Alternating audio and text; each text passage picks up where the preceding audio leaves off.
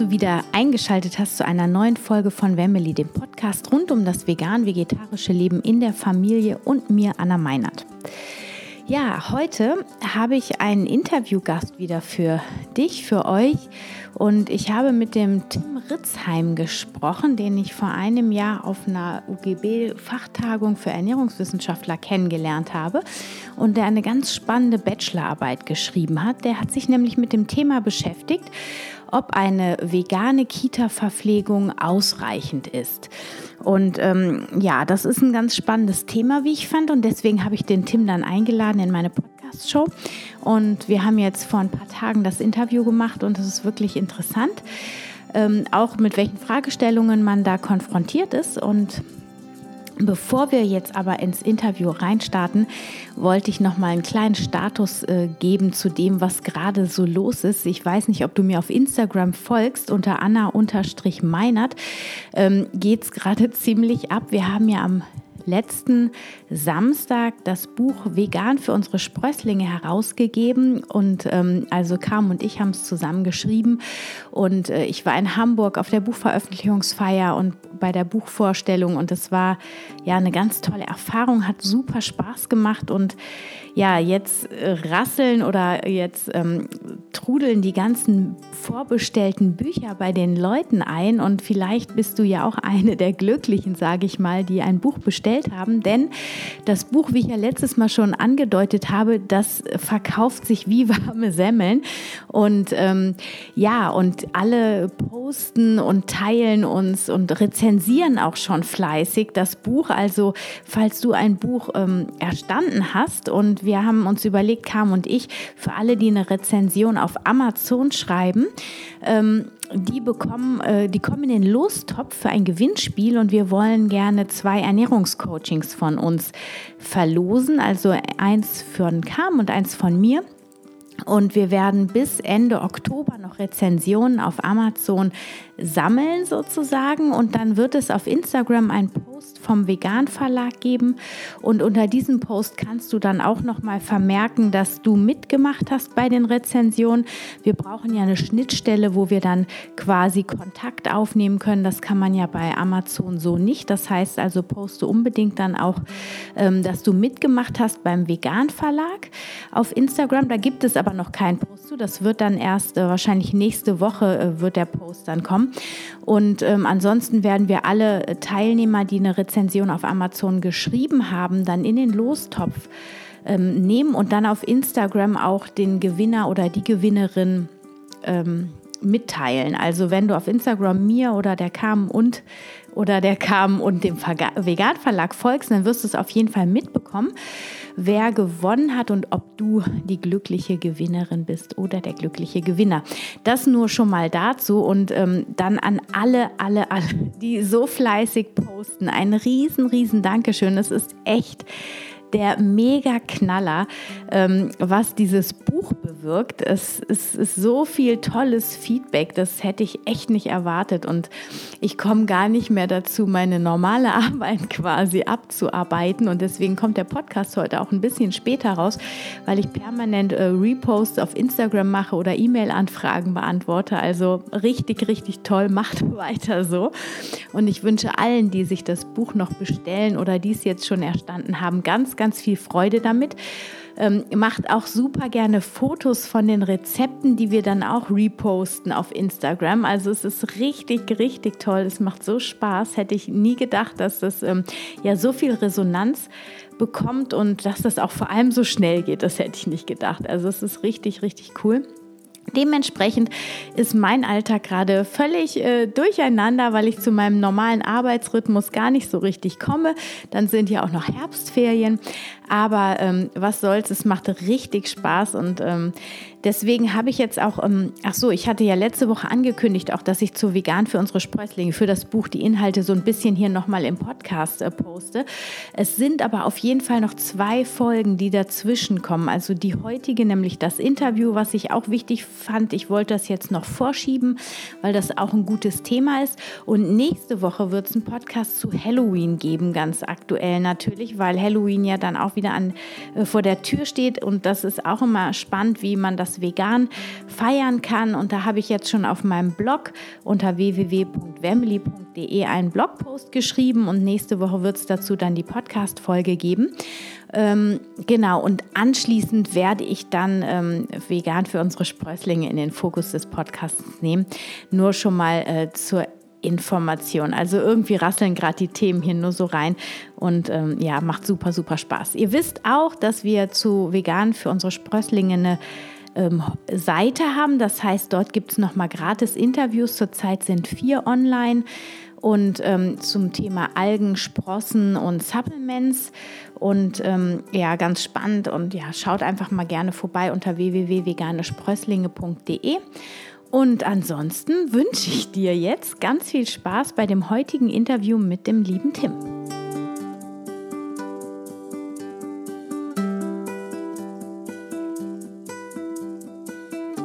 Ich habe heute den Tim Ritzheim hier bei mir und freue mich sehr. Wir haben uns ähm, vor einem Jahr getroffen auf einer Fachtagung vom UGB ähm, für Ernährungswissenschaftler und haben uns unterhalten. Und das ist ganz spannend, weil Tim noch sehr frisch, also seinen Bachelor damals äh, gemacht hat und jetzt gerade seinen Masterstudiengang begonnen hat und äh, eine ganz spannende Bachelorarbeit geschrieben hat. Und über die und über so manch anderes wollen wir heute sprechen. Herzlich willkommen, lieber Tim, in meiner Podcast-Show. Vielen Dank, Anna. Ich freue mich hier zu sein. Ja, und ähm, erzähl doch mal ein bisschen mehr von dir. Also ich habe jetzt noch ein bisschen im Dunkeln gelassen. Wer bist du? Was machst du? Vielleicht auch wie alt du bist. Ja, und muss ich ja vielleicht noch überlegen. Aber ich bin äh, Tim Ritzheim, wie du schon gesagt hast, äh, studierter Ökotrophologe mittlerweile, habe mein Studium an der Hochschule Fulda äh, abgeschlossen und ähm, bin mittlerweile 23 Jahre und ziemlich glücklich, dass ich diesen Weg gewählt habe, weil ich zuvor was ganz anderes gemacht habe und zwar ähm, nach dem Abi kaum Pause gelassen und direkt mit einem dualen Studium zum Diplom Finanzwirt begonnen. Und dort äh, hat es mir dann eben nach einem knappen Jahr, was ich doch äh, durchgehalten habe, nicht mehr so gut gefallen oder die ganze Zeit nicht so toll, ähm, nicht so gut gefallen. Und äh, ich habe es einfach ja durchge, durchgehen lassen und äh, mich durch Zwischenprüfungen gequält. Und äh, meine Freundin hat zu dem Zeitpunkt, die hatte ich aus der Schulzeit schon kennengelernt, ähm, Ökotrophologie in Fulda eben auch studiert und äh, als wir dann das erste Mal so fernbeziehungsmäßig äh, telefonierten und äh, skypten, haben wir eigentlich oft und fast immer nur über ihr Studium gesprochen und wir haben dann gemerkt, beziehungsweise ich hauptsächlich, dass meine Interessen ja eher dort liegen und es gibt viele Überschneidungen, auch aus einem ja, Biologie-Leistungskurs, den wir belegt hatten äh, und eben kaum mit meinem Finanzamtsstudium. Und das war so eine der, der schwersten, aber auch der besten Entscheidungen in meinem Leben bislang, äh, dieses Studium der, zum Diplom Finanzwirt dort abzubrechen. Und ja, so ein bisschen Sicherheit, wie es halt von den Eltern auch, äh, ja, die fanden das am Anfang ziemlich gut. Es ist Beamter auf Widerruf mit der Chance, oder eben der großen Wahrscheinlichkeit, relativ schnell verbeamtet zu werden. Hab im, im Studium eben auch schon über 1000 Euro verdient äh, mit dem ja auch aktiv dort für dieses Studium geworben wird. Äh, und äh, das Erste, was ich gemacht habe, war mir ein Auto zu leasen und äh, ja, dann da wieder rauszukommen, sozusagen, wenn man schon so ganz leicht in, wie man so oft hört, Hamsterrad äh, ja, eingestiegen ist, äh, das war nicht ganz so einfach, aber im Nachhinein die beste Entscheidung in meinem Leben. Würde ich jetzt sagen, aber mal gucken, was ja. noch kommt. Ja, spannend, weil ähm, das ja doch ein ganz schöner Switch ist und ich könnte mir, ich kann mir das auch total vorstellen, dass man, wenn man dann schon Geld verdient hat, das ist ja eher unüblich, wenn man studiert ähm, und dann auch ein Auto dann hat und so, dass man dann diesen Switch macht. Hm. Ähm, du bist damals schon vegan gewesen oder ähm, wie ist das gekommen, dass du dann vegan wurdest? Also äh, meine Freundin, die ich äh, in der zwölften Klasse kurz vorm Abi äh, praktisch, ja, also kennen tue ich sie schon äh, länger, aber in der zwölften Klasse bin ich mit ihr zusammengekommen. Die war seit ihrem zwölften oder dreizehnten Lebensjahr eben schon Vegetarierin und ähm, darüber kam ich schon mit der ja, fleischlosen Ernährung dann öfter in Kontakt, äh, war zu dem Zeitpunkt aber dafür eher weniger ähm, ja, zu begeistern, beziehungsweise ich habe mich dann schon, wenn ich mit ihr war, deutlich flexitarischer ernährt, aber äh, war halt zu dem Zeitpunkt auch noch sehr fitnessbegeistert, äh, mehr als heute und habe dann auch oftmals klassisch so Pute, Brokkoli und Reis gegessen. Und ähm, vegan wurde ich dann tatsächlich erst, als ich äh, mit dem Studium dann auch begonnen habe in Fulda an der Hochschule, weil dort der Anteil dann doch schon sehr hoch war, würde ich mal im Nachhinein behaupten.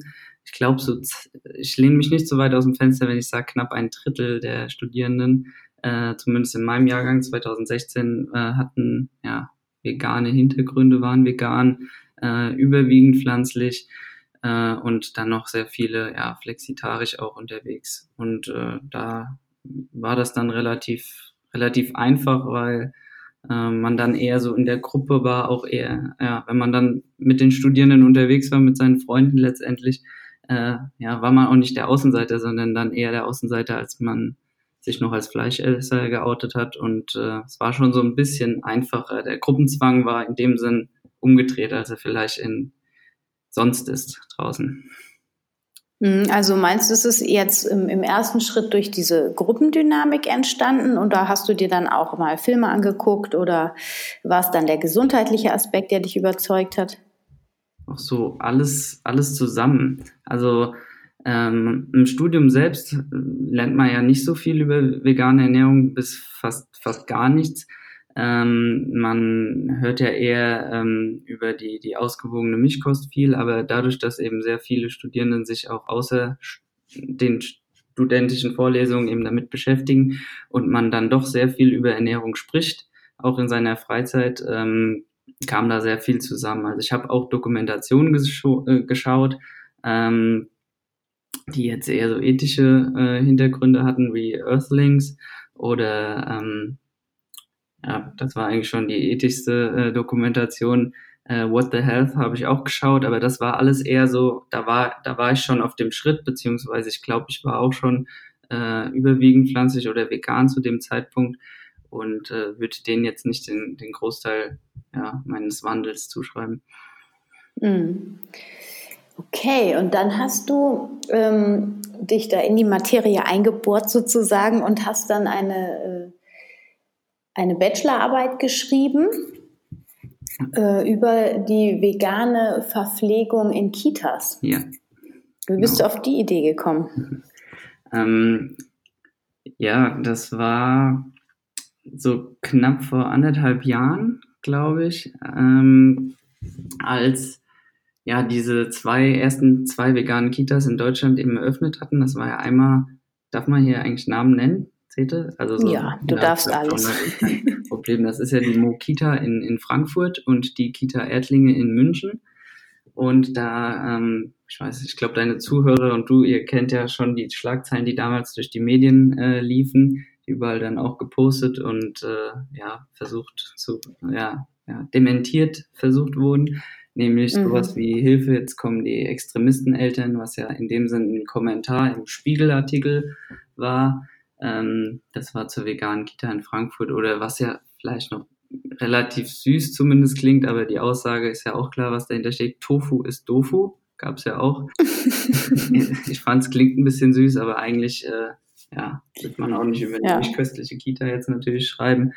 Ähm, und das hat mich das, das Thema so ein bisschen auch in meine, in meine Interessensmitte gebracht. Und ich war zu dem Zeitpunkt eben im fünften Semester, hatte meine äh, mein BPS, das berufspraktische, ähm, berufspraktische Studienmodul ähm, abgeschlossen. Da habe ich ein Praktikum gemacht bei der Verbraucherzentrale in Rheinland-Pfalz und in unserem Modul oder in unserem Studienverlaufsplan ist dann eben vorgeschrieben, dass man äh, danach hat man noch ein bisschen Zeit, bis das sechste Semester aufgeht äh, und dass man da auf jeden Fall schon mal mit seiner Bachelorarbeit anfangen kann, was auch empfohlen wird. Und äh, ich war dann eben auch aktiv auf der Suche und dachte mir, hm, ich interessiere mich für vegane Ernährung, studiere Ökotrophologie und äh, könnte das auch zu meinem Bachelor-Thema machen. Äh, ich muss mir nur überlegen, wie und äh, ob ich jemanden finde, einen Prof, der mich dann eben unterstützt und auch äh, ja, betreut, wie man so schön sagt. Und dann habe ich mir ein bisschen was ausgedacht, habe die zwei Kitas angeschrieben und die Kita äh, in München hat sich zuerst gemeldet, hat gemeint, ja, sie haben Lust darauf. Und äh, dann ist es so gekommen, wie es gekommen ist. okay, und dann hast du den ähm, Wochenplan von denen dir geben lassen und äh, hast den analysiert, richtig? Ja, ich muss ein bisschen weiter ausholen, weil das war aber auf jeden Fall mein ursprünglicher Plan. Ich dachte, ähm, vielleicht auch das Erste, was einem so in, in den Kopf natürlich kommt, ja, die kriegen ja einen Speiseplan vorgesetzt und äh, dann kann man sich die Rezepte nehmen und den eben in ein Nährwertberechnungsprogramm, was man im Studium kennengelernt hat, einpflegen und eben eine Nährwertberechnung machen. Und dann schaut man mal, was rauskommt und äh, kann in dem Sinn vielleicht sagen, ja, passt soweit für viele kritische Nährstoffe, bei diesen oder anderen Nährstoffen passt es nicht und äh, dann so ein Fazit ziehen, wie das war. So war mhm. zumindest mein Plan, dachte, oh, klingt ganz einfach und äh, ist nicht vielleicht so viel Aufwand und das hatte ich dann auch meiner meine ähm, Professorin vorgestellt, die äh, eben Mitautorin auch war beim DGE Positionspapier. Das ist die Professor, äh, Professorin Dr. Äh, Anja Kroke. Und die meinte, ja, das findet sie cool. Äh, hat dann mein Exposé, also das ist so ein Blatt, was man eben schreibt, um, wo man kurz das Vorhaben vorstellt. Das sind so ein, zwei, manchmal auch ein bisschen mehr Seiten. Und ähm, damit der Professor oder die Professorin sich eben ein Bild davon machen kann, äh, die hat sich das durchgelesen, fand das gut, hat mir direkt so ein bisschen gesagt, das fand ich aber auch gut, deswegen hatte ich sie auch ausgewählt, ähm, dass ich äh, ja ein bisschen mit der Vegan-Brille eben auch aufpassen muss. Äh, sie war da schon ziemlich kritisch, kann man sich ja auch vorstellen, mhm. wenn sie Mitautorin beim äh, Positionspapier für vegane Ernährung der DGE war und ähm, hat mir dann noch so zwei, drei äh, ja, ja, äh, Adjustierungen mit auf den Weg gegeben und dann durfte ich meine Bachelorarbeit sozusagen äh, anmelden. Und im Verlauf habe ich dann, wie du schon äh, gesagt hattest, den, den Speiseplan zugeschickt bekommen von der Kita Erdlinge aus München. Und ja, dann hatte ich den Speiseplan mit den Namen und den Allergenen, aber mehr nicht. Und dann dachte ich, hä, äh, muss ich mal beim, beim, bei der Kita nachfragen. Die meinten, ja, sie werden ja von einem Caterer beliefert, einem Bio-Caterer, was vielleicht später auch noch wichtig wird. Ähm, und äh, ich soll mich doch bei dem melden für, für die genauen äh, Inhaltsstoffangaben, Rezeptangaben. Dann habe ich mich bei diesem gemeldet.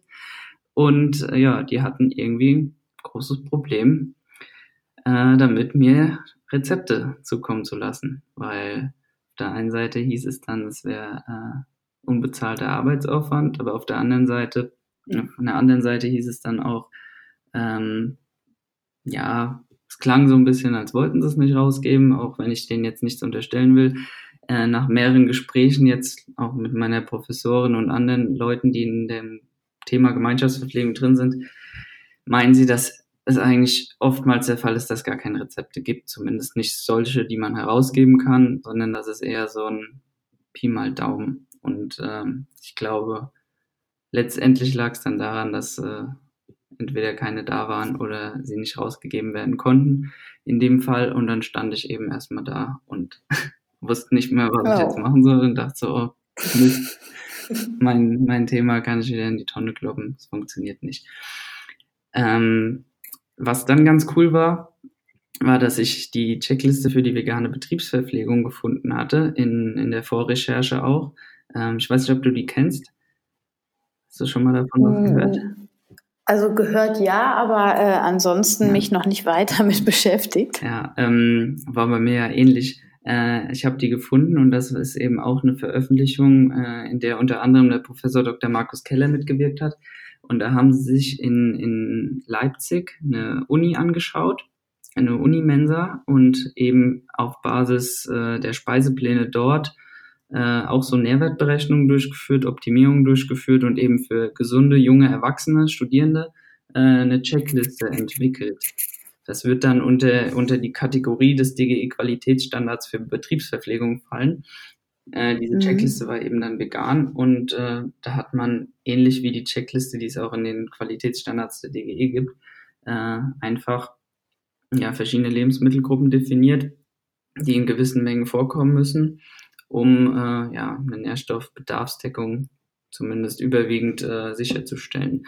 Und dann dachte mhm. ich, hm, wenn es das schon für die Betriebsverpflegung gibt, ich habe halt mal geschaut, gibt es da auch vielleicht was für vegane Kinderverpflegung oder Kita-Verpflegung. Gab es natürlich nicht. Ist ja auch vielleicht, mhm. dachte ich mir, weil es eine Risikogruppe ist, die explizit genannt wird, auch nicht so gewollt, dass das dann da irgendwie veröffentlicht wird. Aber ähm, ich glaube, das wäre jetzt im Nachhinein äh, gar nicht so das Problem, sondern da wurde einfach noch keine, keine, da gab es auch noch zu wenige äh, ja, Einrichtungen, die das halt durchführen, nämlich gar keine in Deutschland. 2016, ja. als das veröffentlicht wurde. Und dann habe ich mir nur gedacht, ja, wenn ich die Checkliste habe, dann gab es 2018, wie gesagt, hatte ich ja mit der Bachelorarbeit so Mitte, äh, Ende 2018 angefangen, gab es auf einmal die vegane Lebensmittelpyramide, die auch veröffentlicht wurde. Und mhm. dann waren da nämlich auch Lebensmittelgruppen und Empfehlungen äh, vorgegeben, waren halt auch eher für Erwachsene.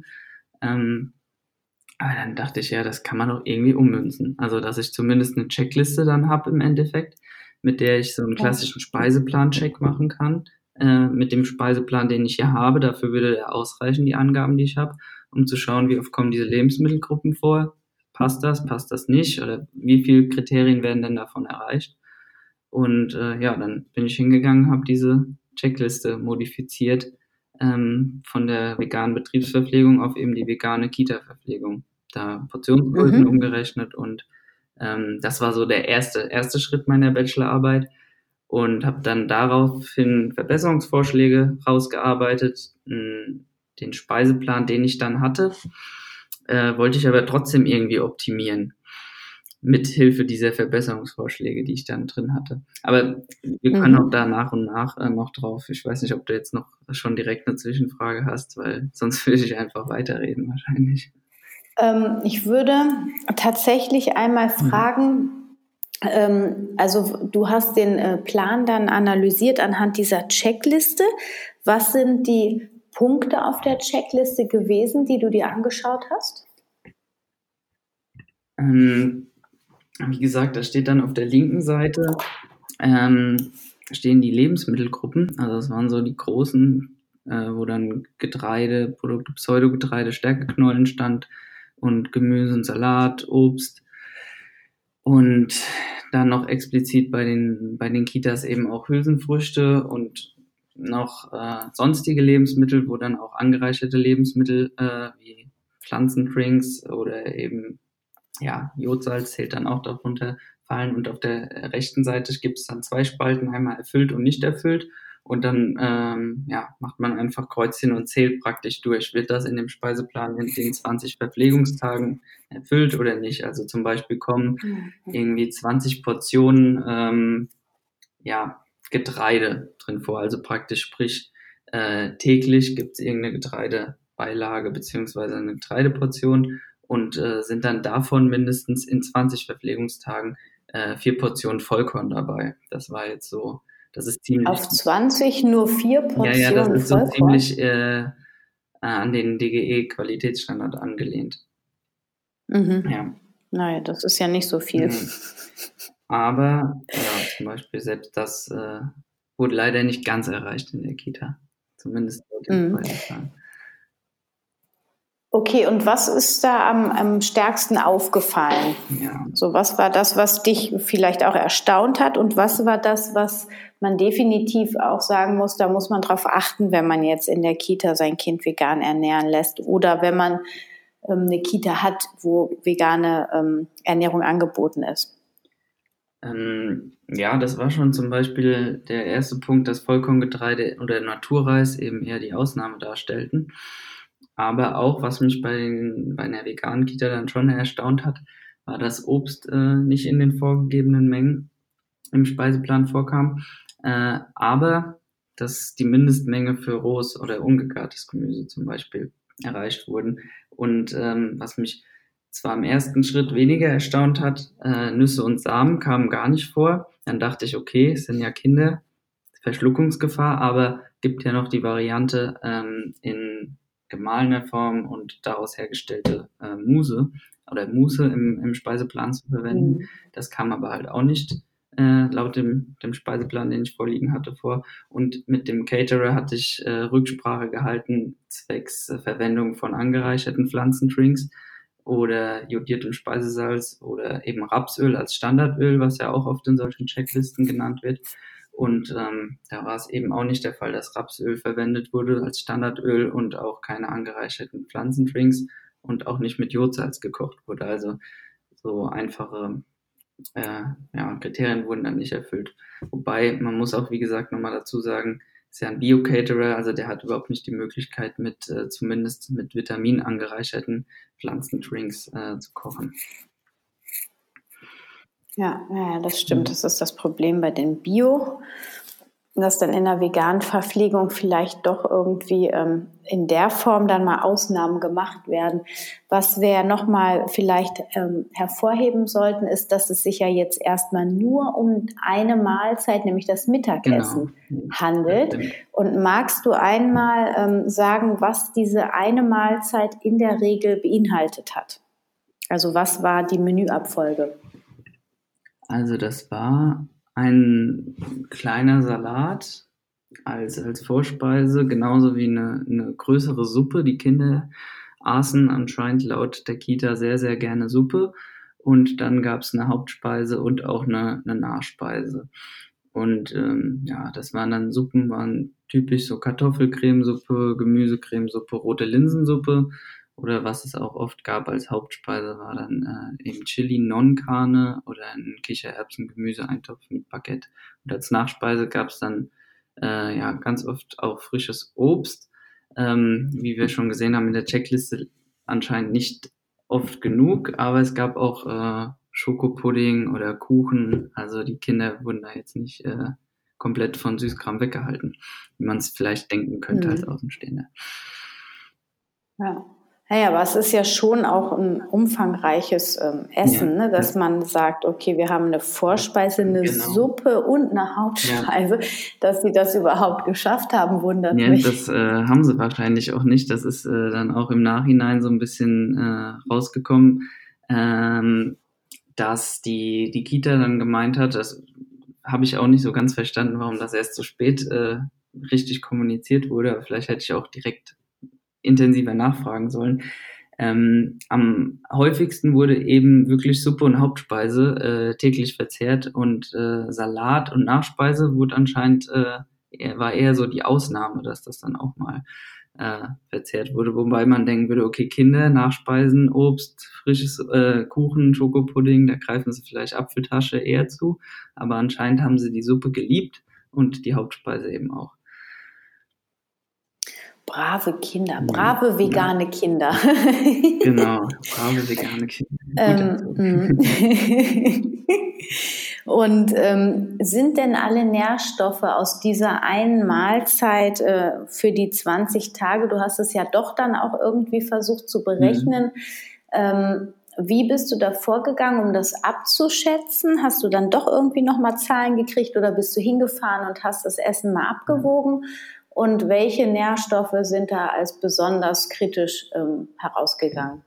Ähm, also ich, nachdem ich eben diese Checkliste drüber laufen habe lassen und die Kriterien ähm, ja, erhoben habe, welche eben nicht erfüllt wurden, habe ich Verbesserungsvorschläge ähm, formuliert und ähm, diese dann auch versucht in einem fiktiven Speiseplan umzusetzen, weil ich wollte, wie gesagt, dann eine Nährwertberechnung durchführen und es war klar, dass ich eh einen fiktiven Speiseplan dadurch erstellen muss. Fiktiv heißt in dem Sinn, ich äh, habe versucht, die Rezepte nachzubauen, die wahrscheinlich verwendet wurden, zumindest äh, ähnlich. Also die namensgebenden äh, ja, Gerichte war, waren die gleichen, weil ich hatte ja die, äh, die Gerichtsnamen, zum Beispiel äh, Kichererbsen, Gemüse, ähm, Reispfanne und habe die dann versucht mit meinem Nährwertberechnungsprogramm nachzubauen. Da gab es auch schon einige vegane Rezepte, die hinterlegt waren, die dann teilweise sogar gepasst haben, aber auch einige vegetarische oder mischköstliche Rezepte, die ich dann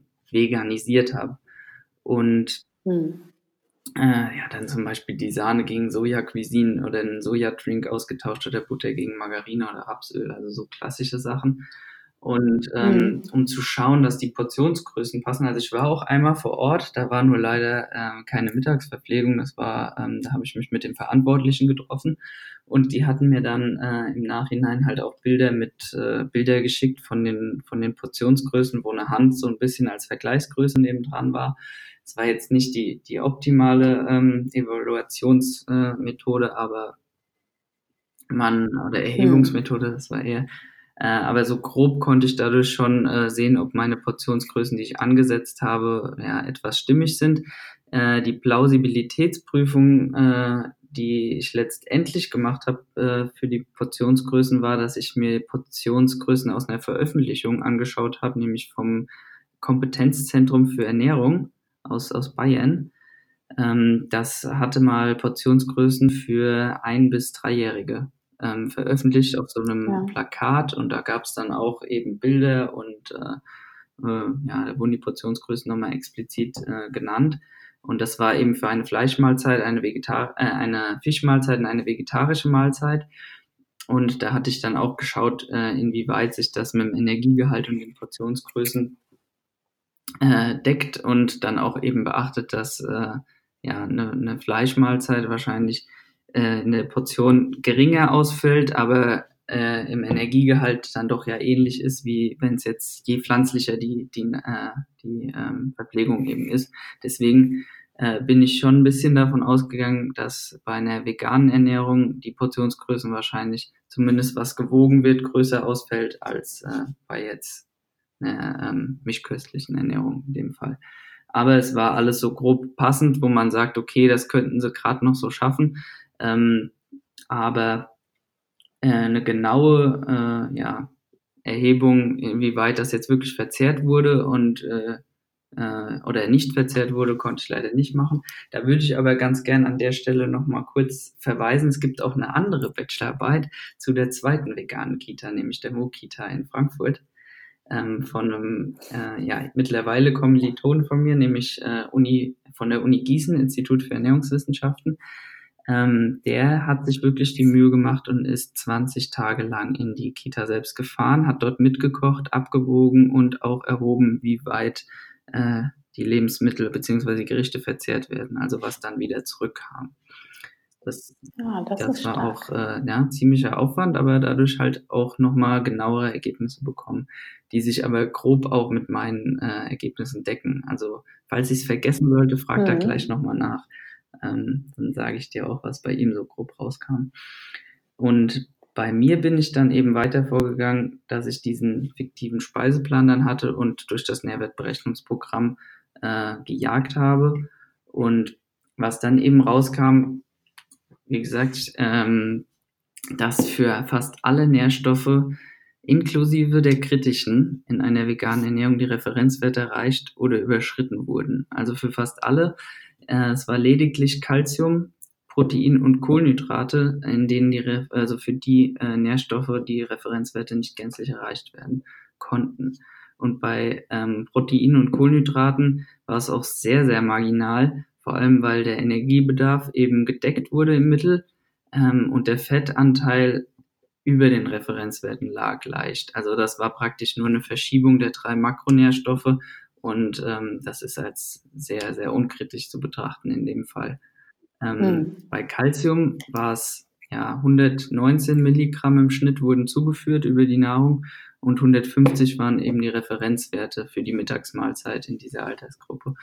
Und ähm, ja, da will ich vielleicht noch dazu sagen, dass ich eben nicht erhoben habe, äh, welche Flüssigkeitszufuhr da ähm, vonstatten ging. Also ob das irgendwie kalziumreiches Mineralwasser zum Beispiel war, was das jetzt auch nochmal erhöhen könnte. Ähm, das war so grob dann die Ergebnisse. Vielleicht, wenn sich der ein oder andere jetzt wundert, wo kommt denn Vitamin B12 und Vitamin D her? Das waren, wie gesagt, die angereicherten äh, Pflanzendrinks, die da vor allem in. Ja. Die dann. die dann doch gegeben wurden, weil eigentlich, wenn, hatten wir ja eben gesagt, dadurch, dass es ein Bioland ist, also auch noch strengere Kriterien hat, der Caterer als ein normaler EG Bio, ähm, Siegel. Das heißt eigentlich, dass er keine Anreicherung haben darf. Ja, das stimmt, aber das war ja wie gesagt nur der fiktive Speiseplan. Also das war ja nicht der Speiseplan leider in dem Sinn, den wir bekommen ah, okay. Ich bin das, der fiktive ah, okay. Speiseplan hat sich schon an dem Originalspeiseplan orientiert, aber die Verbesserungsvorschläge, die ja unter anderem auch eine Anreicherung der Pflanzendrinks beinhalten, habe ich trotzdem eingearbeitet, um eben zu schauen, was passiert, wenn die, die, die ähm, Kriterien der Checkliste, die ich am Anfang erwähnt hatte, wirklich alle erreicht werden. Was passiert dann auch mit dem Nährstoffgehalt der Speisen? Und das war eben schon ziemlich erstaunlich, dass, äh, wie gesagt, es handelt sich ja nur um eine Mittagsverpflegung, aber dass bei solchen Kleinkindern, die waren zwischen eins und drei Jahre alt, wirklich in kochüblichen Mengen verwendete angereicherte Pflanzenmilch oder pflanzliche Pflanzendrinks, darf man ja eigentlich nur sagen, ähm, dazu geführt haben, dass im Mittel rein rechnerisch der, der Referenzwert pro Mittagsmahlzeit erreicht wurde. Also das fand ich schon erstaunlich mhm. Ja, das ist auch meine Erfahrung, dass man wirklich auch äh, auf solche Drinks zurückgreifen sollte, die angereichert mhm. sind und ähm, auch tatsächlich auf die Mineralwasser ja. in der Kinderernährung. Ja. Und ich weiß es aus Erfahrungen aus meinem Umfeld, dass die meisten immer äh, Leitungswasser ja. geben. Ist natürlich auch ein Kostenfaktor irgendwie. Ne? Und wenn du dann schon so eine vegane Kita hast, die auch sogar auch noch Bio haben, was ja auch schon ein bisschen mehr kostet, und dann auch noch Wasser kaufen sollen, das ist schon, da muss man das ehrlich ähm, im Blick behalten. Das heißt, dass man dann als Eltern wirklich sagt, okay, mein Kind kriegt zu Hause auf jeden Fall angereichertes Mineralwasser und auch sonst angereicherte Produkte, weil sonst ist es gar nicht so einfach, wenn man dann auch noch so ein mäkeliges Kind zu Hause hat, das nicht so gut isst dann, also dann gehen einfach gerade Nährstoffe wie Calcium, ähm, manchmal auch Eisen, wobei Eisen ja gar nicht so mhm. kritisch ist. Da haben wir ja gesehen, dass zumindest die Versorgung eine gute ist. Das wurde ja auch in der ja. Veggie Diet Studio kam das ja auch raus. Die Frage ist jetzt nur, wie viel von dem Eisen, was die veganen Kinder zunehmen, kommt tatsächlich auch im Körper an. Und das ist ja, glaube ich, das, was der Dr. Markus Keller jetzt demnächst auch mal ähm, als Studie sich anschauen will, aber das ist natürlich nochmal eine ganz andere Geschichte. Ja. Ähm, genau, Calcium. Ich hatte mir ja eben auch deine Ergebnisse nochmal mhm. angeguckt und ich hatte Zink eigentlich auch noch auf der Liste. Stand, oder habe ich es falsch gelesen? War Zink nicht auch äh, als kritischer Nährstoff dann nicht im, im Normalbereich? Nee, das wurde sogar ähm, mit 2,2 Milligramm über, überschritten. Also da war dann die, die Referenz, der Referenzwert pro äh, Mittagsmahlzeit pro Person bei 0,8 Milligramm, der erreicht werden sollte. Das ist ja auch eine empfohlene Zufuhr, die dann heruntergerechnet wurde, eben mit dem, mit dem Viertelansatz. Ähm, ich hatte nur, vielleicht hatte ich das ein bisschen verwirrt, die kritischen Nährstoffe alle rot markiert. Also das mhm. war nur nochmal zur Hervorhebung. Also das heißt nicht, dass da die Referenzwerte nicht erreicht wurden. Ja. Ah, okay. Okay, und ähm, Hast du ähm, dann mit dem Caterer auch nochmal Kontakt aufgenommen, als du deine Bachelorarbeit fertig hattest und hast da nochmal Rücksprache gehalten oder wie hat sich das dann also weiterentwickelt? Ich mit der, mit der Kita nochmal Kontakt gehabt und auch mal die Ergebnisse geschickt, beziehungsweise meine ganze Bachelorarbeit und ähm, äh, denen eben nochmal erzählt, beziehungsweise ans Herz gelegt, dass sie ja auch dem Caterer äh, nochmal meine Bachelorarbeit weiterleiten können, beziehungsweise Ergebnisse kam jetzt aber leider dann nicht mehr so viel zurück. Ähm, ja, ich glaube halt, die, da sie ja wie gesagt eine Bioverpflegung anbieten, ist halt für die auf jeden Fall die diese Anreicherung, äh, die Verwendung von angereicherten Pflanzendrinks nicht möglich, was ja schon eigentlich der, der effektivste Verbesserungsvorschlag äh, in dieser Bachelorarbeit war. Ähm, das finde ich ein bisschen schade. Gerade ähm, sollte man vielleicht in dem Zug halt nochmal allgemein eine Diskussion äh, rund um die äh, Durchführungsverordnung zur EU-Öko-Verordnung äh, an, anregen, weil das noch so sinnvoll ist. Hm. Äh, ja, steht, steht in den Sternen. Ja, es ist, schwierig. schwierig, schwierig. Das ist ja einfach auch umstritten, diese ganze Anreicherung. Aber für die vegane. Ernährung ist es in manchen ähm, für manche Nährstoffe bezogen einfach total ja, sinnvoll. Deswegen ist es ja auch in Amerika viel mhm. sicherer, sich genau. vegan zu ernähren. Und ich glaube, das ist auch ein Punkt, warum die da auch viel schneller dazu gekommen sind, das offiziell ähm, zu sagen, dass sie sagen, ja. okay, in allen Lebensabschnitten ist eine vegane Ernährung mhm. möglich, weil die einfach so überall, also die, ich glaube sogar Kuhmilch, mhm. ich weiß nicht, die reichern ja. ja. alles an. Das ist in meinen Augen auch nicht gut. Aber ähm, auf jeden Fall ist das, äh, sichert das bei den Veganern auch äh, den Grundstatus äh, der, der Nährstoffe. Das ist schon mal auf dieser Ebene dann sicherer für die Kinder auf jeden mhm. Fall.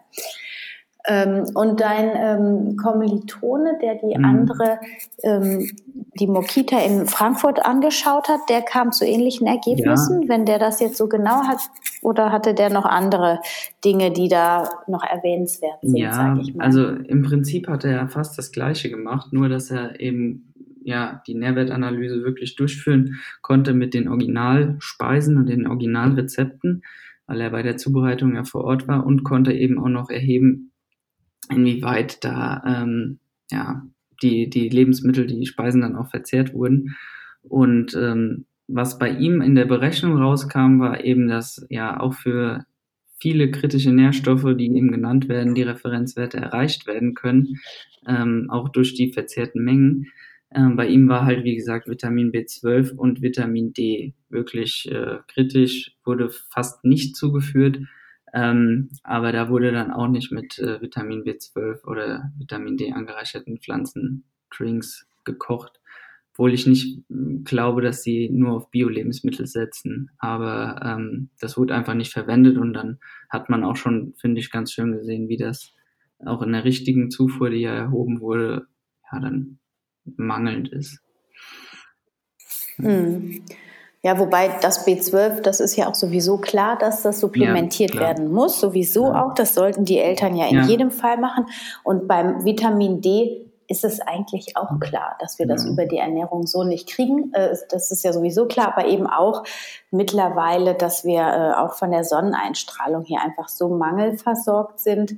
Selbst wenn wir einen tollen Sommer haben, heißt das ja nicht, dass wir drei Stunden im Freien sind. Mhm. Und dadurch, dass wir ja so viele tolle UV-Cremes haben, ja. die dann das Vitamin D und die Synthese überhaupt nicht zulassen, ähm, ja, das auch das ist ein zweischneidiges Schwert in meinen Augen immer wieder. Und das betrifft ja aber auch gar nicht, das wollen wir auch nochmal betonen, das betrifft ja nicht nur die veganen Kinder und die veganen Erwachsenen, mhm. sondern grundsätzlich mhm. alle Menschen hier in Deutschland zumindest, dass also Vitamin D definitiv supplementiert werden sollte. Und mittlerweile ist auch sogar bekannt, dass das B12 nicht nur bei Vegetariern und Veganen mhm. problematisch ist, sondern auch bei den Mischköstlern. Also auch ja. hier stehen wir gar nicht mehr alleine da.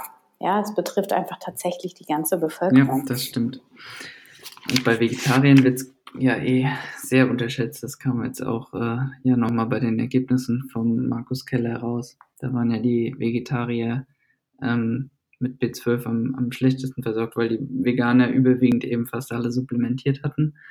Und die Vegetarier ja. denken, dass sie eben durch den Milch- und Eikonsum äh, auf den B12-Gehalt eben kommen, was dann auch ein Trugschluss sein kann. Ne? Absolut. Äh, ja. Zur B12-Thematik, die Kita-Erdlinge. Ich weiß jetzt nicht, wie es bei der Mo-Kita ist, aber ich könnte mir vorstellen, dass es da ähnlich ist. Ähm, die äh, schreiben das auch explizit in den Betreuungsvertrag. Also da müssen die äh, Eltern auch äh, bestätigen, dass sie eben darüber informiert wurden, dass äh, in der pflanzlichen Ernährung Vitamin B12 nur unzureichend zugeführt werden kann und deswegen eine Supplementation erforderlich ist. Aber sie sagen auch, dass im Kindergarten selbst so eine, ähm, ja, die Gabe von Nahrungsergänzungsmitteln eben nicht stattfinden wird, sondern dass das eben Sache von den Eltern zu Hause ist. Das fand ich noch ganz ganz wichtig vielleicht, dass das im, im Vertrag explizit mit drin steht. Ja, ja, das finde ich auch, ähm, das fand ich auch sehr gut, dass die das drinstehen haben, weil erstens die natürlich dann nochmal ganz klar machen, dass sie die mhm. Verantwortung nicht tragen. Und im Kindergarten ist es ja grundsätzlich so, die dürfen ja sowieso gar nichts geben. Also die dürfen auch keine, ähm, weiß ich nicht, Erste-Hilfe-Präparate geben, wenn irgendein Kind mal fällt und so. Das kenne ich ja aus mhm. unserer Kita. Die sitzen dann bei der dicksten Beule okay. immer mit, äh, mit so einem Kühlpad auf dem Kopf und äh, die dürfen noch nicht mal Anika Globuli geben irgendwie. Und äh, da habe ich schon Sachen erlebt, da schüttle ich einfach immer nur den Kopf irgendwie. Naja gut, aber das sind so Verordnungen, da steckt man nicht drin. Und so ist das sicherlich mit Nahrungsergänzungsmitteln auch. Die wollen sich dann natürlich ähm, absichern. Und das ist aber auch gut, dann nochmal das Bewusstsein dann für alle veganen Eltern ähm, zu schärfen, dass falls sie bis dahin da noch nicht so richtig ähm, sorgsam mit umgegangen sind, dass sie das dann aber auf jeden Fall machen. Wobei dann die ersten drei Jahre nicht sorgsam damit umgehen, natürlich schon fatal ist. Also raten wir nach, bei Kindern, absolut bei Kindern, weil die ja den ja. Speicher noch nicht haben, den Erwachsene haben, wenn sie sich mischköstlich am Anfang ihres Lebens mhm. ernährt haben. Ähm, also raten wir nach wie vor, äh, sich gut zu informieren, wenn man sich vegan ernährt, auf jeden Fall. Auch ich finde es tatsächlich auch immer noch mal gut, äh, einen Fachmann oder eine Fachfrau über den Ernährungsplan einmal drüber schauen zu lassen, weil ich habe auch schon mit vielen äh, gesprochen, die denken, ja, die Kinder, die sind so intuitiv und instinktiv, da bin ich eigentlich auch der Meinung, die mhm. holen sich, was sie brauchen. Aber das ist dann doch auch oft manchmal, also über einen zu langen Zeitraum zu einseitig und dann hilft das doch, wenn man mit kleinen Tricks an der Seite so ein bisschen nährstoffreiche, ja. ich weiß nicht, ob es dann Supplements sind oder ähm, spezielle äh, Essen, die man dann anreichert mit der Calciumalge ja. oder sonst irgendwas, dass man da so ein bisschen trickst, weil ich glaube, die, die Kinder, die sind einfach sehr, oder ich weiß, dass die Kinder sehr empfindlich sind in ihrem System noch und ähm, auf Mangelsituationen noch nicht so gut reagieren können wie ein Erwachsener, der das viel länger kompensieren kann einfach.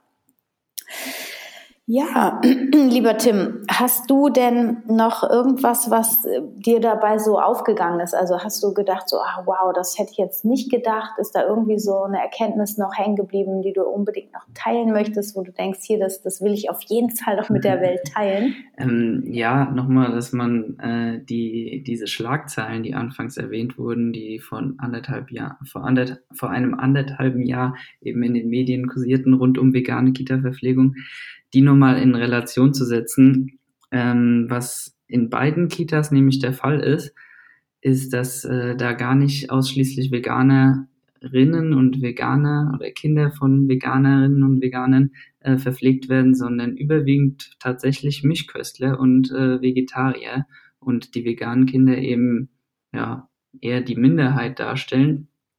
Äh, das liegt äh, wahrscheinlich daran, dass beide Kindergärten ähm, öffentlich sind. Das heißt, das läuft ja über, also kennst du dich wahrscheinlich besser aus als, als ich, aber dass man sich darauf bewirbt, zumindest in Frankfurt wurde mir das so erzählt, und dann halt auch den Platz kriegt. Teilweise wartet man da ja schon echt lange drauf. Und äh, dann ist es den meisten Eltern wahrscheinlich auch egal, ob es da veganes Essen gibt oder eben nicht, selbst wenn sie die Kinder nicht so ernähren würden. Mhm. Ja, also wobei ich glaube auch viele Vorurteile da herrschen, mhm. aber es ist natürlich auch richtig, dass es immer einen Mangel an Kindergartenplätzen gibt und wenn man dann einen bekommt, der dann auch noch in der Nähe ist, dann ist das natürlich ein Goldstück und dann schaut man da vielleicht nicht so genau hin und denkt sich, ja gut, wenn da ein veganes Mittagessen ist, so stimmt, kann es nicht sein, den Rest kriegt das Kind ja. dann zu Hause. Aber das, denke ich, ist auch nochmal ein ganz wichtiger Faktor. Ähm, und auch eigentlich was richtig Gutes, weil so werden nämlich viel mehr Eltern damit ähm, in Verbindung, also ähm, gebracht und denken dann nochmal von einer ganz anderen Seite darüber mhm. nach, weil die würden sich sonst vielleicht gar nicht über vegane Ernährung oder rein pflanzlich oder pflanzenbasierte Ernährung Gedanken machen. Aber ähm, dadurch, dass sie so diesen Kindergartenplatz so dringend nötig haben, ähm, informieren Sie sich einfach und vielleicht bringt es die dann auch noch mal mehr in die Richtung ähm, überwiegend pflanzlich sich dann zu ernähren irgendwie. Also das finde ich schon spannend. Weißt du denn, das würde mich jetzt noch mal interessieren, das hat natürlich mit deiner Bachelorarbeit so mhm. gar nicht so viel zu tun, aber thematisieren die auch mit den Kindern die vegane Ernährung, warum das Sinn macht oder welche Gründe man dafür mhm. hat? Also weißt ganz genaue Angaben kann ich ja jetzt nicht zu machen, aber mir wurde, ich war bei der Vorstellung von äh, meinem Kommilitonen in der, in der Kita in Frankfurt auch dabei. Und da wurde zumindest angesprochen, dass, äh, dass sie auch teilweise vegane Kinderbücher haben, ähm, die so ein bisschen ja. auf das Thema hinleiten. Und äh, teilweise kamen dann auch schon Rückfragen von den Kindern, also die lassen das wirklich die Kinder äh, eben selbst in Erfahrung bringen. Und wenn die Rückfragen haben, stehen sie jederzeit dann äh, zur Verfügung in dem Sinn. Aber ähm, sie fanden auch nicht alle veganen Kinderbücher bislang so toll, deswegen kommen da immer nur Ausgewählte auch in, in den Spielbereich sozusagen. Ja. ja. Ja, das stimmt. Da gibt es ja. schöne und nicht so schöne. wie, wie immer und überall. Ja, vielen Dank, lieber Tim, dass du ähm, so eine wertvolle Arbeit gemacht hast und äh, da mal ein bisschen Licht ins Dunkel gebracht hast und diese ganzen Negativschlagzeilen damit auch so ein bisschen den Wind aus den Segeln genommen hast. Ähm, hoffen wir, dass noch viele Kitas in die gleiche mhm. Richtung gehen werden. Ich meine, nach wie vor ist ja der Bedarf an veganer auch Gemeinschaftsverpflegung dringend notwendig und von daher auch ähm, ja ein wichtiges Thema, das ein bisschen äh, neutral und äh, auch aus wissenschaftlicher Sicht mal zu betrachten mhm. und da die Unsicherheiten zu klären. Ja, vielen, vielen Dank. Du bist jetzt in deinem Masterstudiengang auch noch mal, gehst noch mal tiefer in das Thema hinein und äh, Hast du vor, nochmal in die Richtung irgendwie zu forschen oder zu recherchieren, was Kinderernährung speziell angeht? Oder hast du schon Ideen, welche Richtung es dann weitergeht oh, für dich? Es bleibt wahrscheinlich im, im veganen Segment, aber ob es jetzt wieder Kinderernährung ist, es interessiert mich auf jeden Fall und äh, ich würde es nicht ausschließen. Es ist gut möglich auf jeden Fall. Und weil da eben noch sehr, sehr großer Forschungsbedarf ist, wie du ja auch schon gesagt hast. Und äh, gerade bei veganen Kitas, je mehr da jetzt vielleicht noch eröffnen in der nächsten Zeit, ähm, gibt es auf jeden Fall Potenzial, ähm, ja, noch genauere und bessere Eber, äh, Erhebungen durchzuführen und eben dieses ganze System, die ganze, ähm, das ganze Prinzip vegane Kinderernährung, Kita-Verpflegung noch besser zu evaluieren und vielleicht halt auch medial anders zu präsentieren, als es präsentiert wurde. Ja, ja, wobei da zerfleischen die sich ja, ja immer gerne an uns Veganern. Genau, es muss auch eine Schlagzeile geben. Also, ja. Genau, es muss ja auf jeden Fall schöne viele genau, Klicks geben. Dann danke ich dir ganz herzlich für deine Zeit. Vielen Dank, dass du dich für dieses Thema eingesetzt hast. Und ich wünsche dir noch ganz viel Erfolg bei deinem weiteren Werdegang und hoffe, dass wir uns auch noch mal wieder hören und du vielleicht noch mal neue Erkenntnisse ähm, hier mit uns teilen Gerne. wirst. Ich freue mich. Danke dir.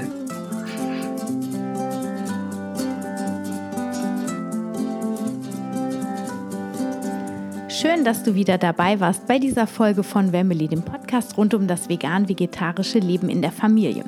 Ich hoffe, du konntest einige wichtige Informationen mitnehmen und ähm, ja, es hat dir Spaß gemacht zuzuhören. Und wenn du dem Tim folgen möchtest, der hat natürlich auch einen Instagram-Account, wo der wissenschaftlich fundiertes Ernährungswissen zur rein pflanzlichen Ernährung ähm, postet unter V Wissen also V-Wissen heißt der auf Instagram und das gibt's, dazu gibt es auch noch einen Blog. Die ganzen Links, die werde ich in die Show Notes setzen und dann kannst du ähm, schauen und auch ähm, dir das Instagram-Profil mal vom ähm, Tim anschauen. Das ist wirklich ähm, richtig toll, was er da postet. Er ist ja ganz nah noch an der ähm, Wissenschaft dran, dadurch, dass er jetzt gerade noch seinen Master macht. Also hat er da brandaktuelles Wissen und ähm, ganz spannende Themen, die er dort postet.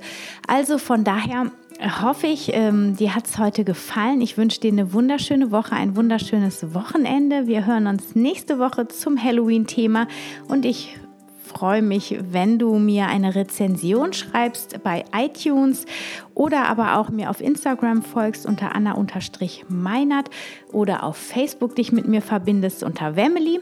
Gerne, wenn du Fragen hast, schreib mir auch unter info@wemily.de eine E-Mail. Ich bin für dich da und wenn du ein Ernährungscoaching buchen möchtest, dann äh, schau einfach mal auf meinem Blog vorbei oder schreib mir auch eine E-Mail und ähm, genau, auf meinem Blog, da findest du meine Angebote. Ganz oben links ist ein ganz kleiner Button Coaching. Und genau, wenn du da Fragen hast, dann buch mich sehr gerne, freue ich mich. Ja, und ansonsten ähm, wünsche ich dir jetzt eine wundervolle Zeit. Stay healthy and happy. Deine Anna.